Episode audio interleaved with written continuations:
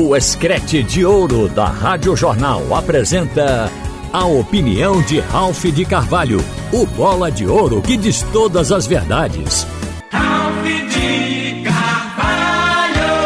Minha gente, há pouco Igor Moura deu o time do Náutico, o técnico Dado Cavalcante já adiantou. E à primeira vista é um time consistente, equilibrado para um jogo diante do Vasco da Gama time que joga dentro da sua casa e dentro de casa o Vasco não perdeu de ninguém. Mas eu vou falar nisso em seguida, porque eu quero abordar o tema da eleição. Aliás, muita gente perguntando qual é a chance de Mirinda, porque se entende que o colégio eleitoral está na mão de quem está no poder na federação. Por favores, por compadrio, por uma série de coisas que acaba solidificando um dirigente dentro de uma entidade. Agora eu quero primeiro falar sobre a questão do adiamento. No entendimento do desembargador Agenor Ferreira Lima Filho, que despachou a liminar suspendendo a eleição, ele entendeu de que o presidente Evandro está sonegando informações para a chapa de oposição e lá também no pedido de adiamento foi colocado de que o presidente da federação está perseguindo politicamente aqueles clubes e entidades que estão para votar em Mirinda, que estão do lado de Mirinda, do lado da oposição. Porque se ele não entendesse que isso é verdadeiro, não teria despachado a liminar. Então, partindo daqui, eu quero dizer a vocês o seguinte: o Evandro, ele não precisava fazer isso. Ele não precisava, como já houve um fato passado com Timbaúba, que mandaram para nós, a gente estava querendo informações do que de fato teria havido, mas que o presidente recebeu mal filiado e hostilizou até dentro da sede da própria federação, porque na verdade não era eleitor dele. Então tudo foi colocado nessa eleição para fora. E agora a gente chega aí a essa definição. O adiamento da eleição, na verdade, não vai mudar o quadro eleitoral. Eu acho que Mirinda é um herói pelo fato de tentar. Tá certo? O Dom Quixote, ele, na verdade, sabe que não tem os votos para bater de frente com Evandro, mas colocou o seu nome e mostrou uma situação que ocorre em Pernambuco e no Brasil, incluindo a entidade principal, a CBF. Porque o que a gente vê é que o presidente de, um, de uma entidade se encastela no poder e dificilmente sai. Por quê?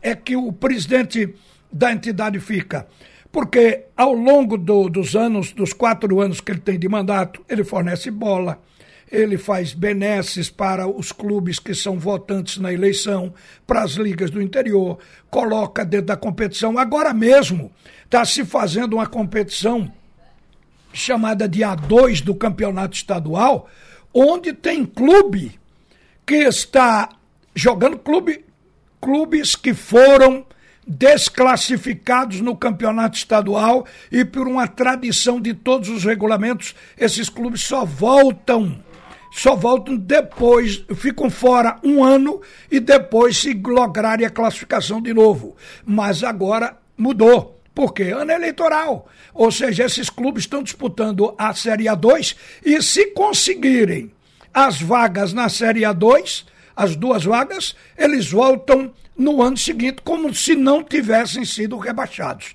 Então isso aí é benesse, que vale voto. E muita coisa mais. A gente sabe que é muito difícil e não precisa corrupção, não precisa corromper, é, precisa gentileza. Porque eu mesmo assisti uma vez um presidente de liga chegar na federação e entrar com uma pessoa, convidado dele, diretamente na sala do presidente, sem passar pela secretária. E ele disse, eu, eu, o diálogo foi, ele falou, veio com isso aqui é assim, aqui eu entro direto, falo com o presidente, quer dizer, estava de, uma, de certa forma se gabando diante do convidado dele para visitar a federação. Isso dá voto. Entrar na sala do presidente. Quer dizer, tudo isso faz parte de quem está no poder conservar e, se possível, lubrificar esse colégio eleitoral durante quatro anos. É muito difícil entrar. Eu, inclusive, aqui assisti algo parecido, não quero dar nomes, mas a única forma, às vezes, de você mudar uma coisa assim, no caso aqui da Liga e da Federação, é contar com o apoio do governador. É ir para a sala do governador e dizer: governador, por favor, chame os prefeitos dessas cidades tais, tais aqui, que eles não votam na oposição, não vão votar em mim. Vê se o senhor consegue demover. Aí, o governador falando com o prefeito. O prefeito tem uma ascensão, tem um certo poder sobre presidente de liga, é, de, presidente de clube de, de futebol do interior, porque as prefeituras passam ajuda o tempo todo também. E é onde o dirigente se socorre. É o socorro mais próximo quando está numa competição. E também porque, via de regra, esses dirigentes eles participam também da política local no interior. Então seria o caminho via uma condição política, coisa que o Mirinda não fez. Então esse é, é o meio de tentar justamente mudar. Porque Evandro só vai sair da federação se acontecer alguma coisa de extraordinário, que ele tenha um desgaste muito grande com esse pessoal que forma o colégio eleitoral. O presidente da federação, ele não é ameaçado em votos pelo Náutico, pelo Santa Cruz e pelo esporte. E o futebol de Pernambuco, basicamente, são esses clubes. Mais de 100 anos, quem sustenta o futebol daqui e o clube do interior participa para se usar do time grande, inclusive para fazer renda quando joga lá no interior. Então a gente sabe que esses clubes não têm influência, porque o colégio eleitoral lá fora é muito forte no interior com as ligas e com os clubes. Não estou aqui condenando ninguém, eu estou falando do que eu vi ao longo de 50 anos. E digo mais, acompanhando de perto as eleições Teve uma eleição aqui que Carlos Alberto fez esse caminho político e precisou confinar os eleitores que vieram num hotel para que não houvesse nenhuma mudança na hora do voto e daí conseguiu ganhar a eleição na posição, digamos, de oposição. Então é muito difícil e a visão no momento é que o Evandro vai ganhar de Mirinda. Porque isso tudo está sendo trabalhado, não é agora, há quatro anos. Então é muito difícil, mas louvemos o Mirinda pelo fato de, sabendo disso, realmente tentar brigar para deixar claro que é assim que a democracia esportiva funciona. Mas olha, gente, falando do Náutico, eh, o Náutico vai enfrentar o Vasco. Não é uma tarefa fácil.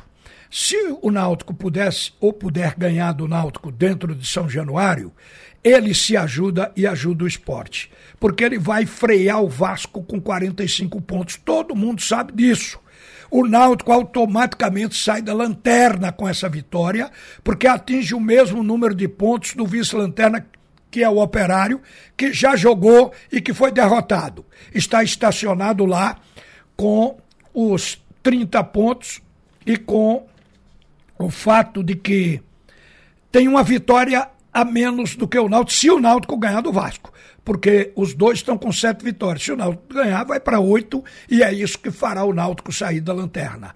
Mas não é uma tarefa fácil, porque dentro de casa o Vasco da Gama não perdeu de ninguém nessa competição. Dentro de casa, o Vasco da Gama tem nove vitórias e cinco empates.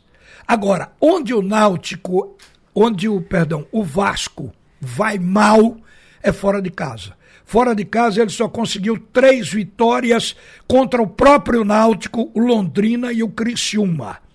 Então só tem três vitórias. E fora de casa acumula as oito derrotas que estão deixando o Vasco preocupado ali na quarta colocação desse campeonato da Série B. Agora, a gente vê que mesmo que o Náutico ganhe o jogo, o Náutico vai se ajudar, porque vai ficar a dois pontos do primeiro clube, que é o CSA, fora da zona de, de rebaixamento, quer dizer, dependendo de uma vitória e um tropeço do CSA, mais uma vitória do Náutico, ele sai, vê que não está muito longe. São dois jogos seguidos. O Náutico já fez uma sequência de dois. Se fizer de quatro jogos seguidos, o Náutico sai. Agora, é necessário que o Náutico vença esses jogos. E para o esporte, mesmo o Náutico deixando estacionado a equipe do Vasco da Gama lá na, na quarta posição, o esporte ele tem que ganhar o seu jogo do Grêmio e tem que torcer pela derrota do Londrina diante da Tombense. Nesse caso, o esporte automaticamente entra no G4. Você vê que também não é difícil, ou não está longe. Não é que não seja difícil, é que não está longe. Mas será que vai acontecer com essa composição que nós estamos falando aqui? Eu hoje de manhã estava revendo a tabela do campeonato para ver os times que derrotaram o Vasco da Gama. Olha, fora de casa, quase todos. Fora de casa, pegando agora da vigésima até a décima oitava rodada, vindo de trás para frente, o Vasco fora de casa perdeu do Grêmio de 2 a 1 um, perdeu do Brusque por 1 um a 0 perdeu do Bahia por 2 a 1 um, perdeu do CSA no Rei Pelé por 2 a 0 perdeu para Ponte Preta por 3 a 1 quer dizer, está perdendo de todo mundo. Perdeu do Vila Nova por 1 a 0 perdeu também do Sampaio Correia por 3 a 1 e perdeu, isso até a 18 porque ele, ele desce perdendo aí. Agora, dentro de casa, é um desmantelo. O time do Vasco jogando em casa ganhou do Guarani por 2 a 1 depois ganhou do Tombense por 3 a 1 empatou com a Chapecoense em 0 a 0 ganhou do CRB por 4 a 0 é, ganhou do Itu, ali empatou com o Ituano em 1 a 1 e só. Isso fora de casa, eu estou pegando da 18ª rodada para cá. Agora, dentro de casa, é um time que só teve realmente quem lograsse com ele empate. E nesse caso aí, foram três empates, repito. Recentemente, aquele do esporte, quando o Lisca assumiu o esporte, aquele 0 a 0 De lá para cá teve empate 1 a 1 com o Ituano e empate 0 a 0 com a Chapecoense. Foi o máximo que o Vasco cedeu dentro de casa, foi empate. Mas se o Náutico conseguiu um empate, eu já acho que é um jogo onde o Timbu sai vitorioso. Quando eu falei que o técnico dado está colocando um time equilibrado, o time que o Igor anunciou, ele foi montado com Jean, Vitor Ferraz, lateral de qualidade e de experiência, e Júnior Tavares de volta à lateral esquerda como titular. O miolo de zaga vai com Maurício e São Paulo, dois bons zagueiros. Então acho que o Náutico está bem servido de laterais e de zagueiros. E o meio-campo joga com três volantes. É consistente esse fato. Ele escalou Souza, Jobson e Tomás. E Jean Carlos é o meia de ligação, não poderia ser diferente. Então aqui o Náutico tem um 4-4-2. No ataque, Geovânio e Everton Brito.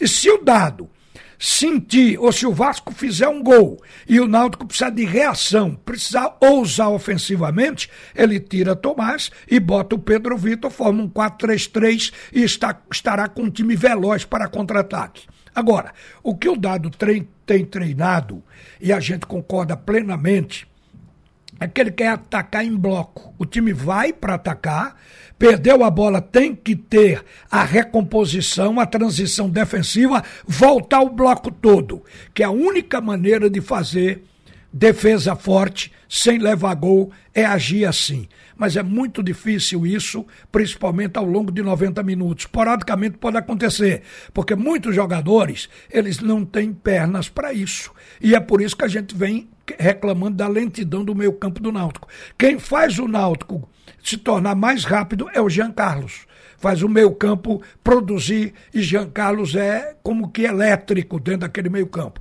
Agora, o time me parece bem escalado para esse jogo diante do Vasco da Gama. O resto agora é esperar e torcer. No futebol, tire a ideia do impossível.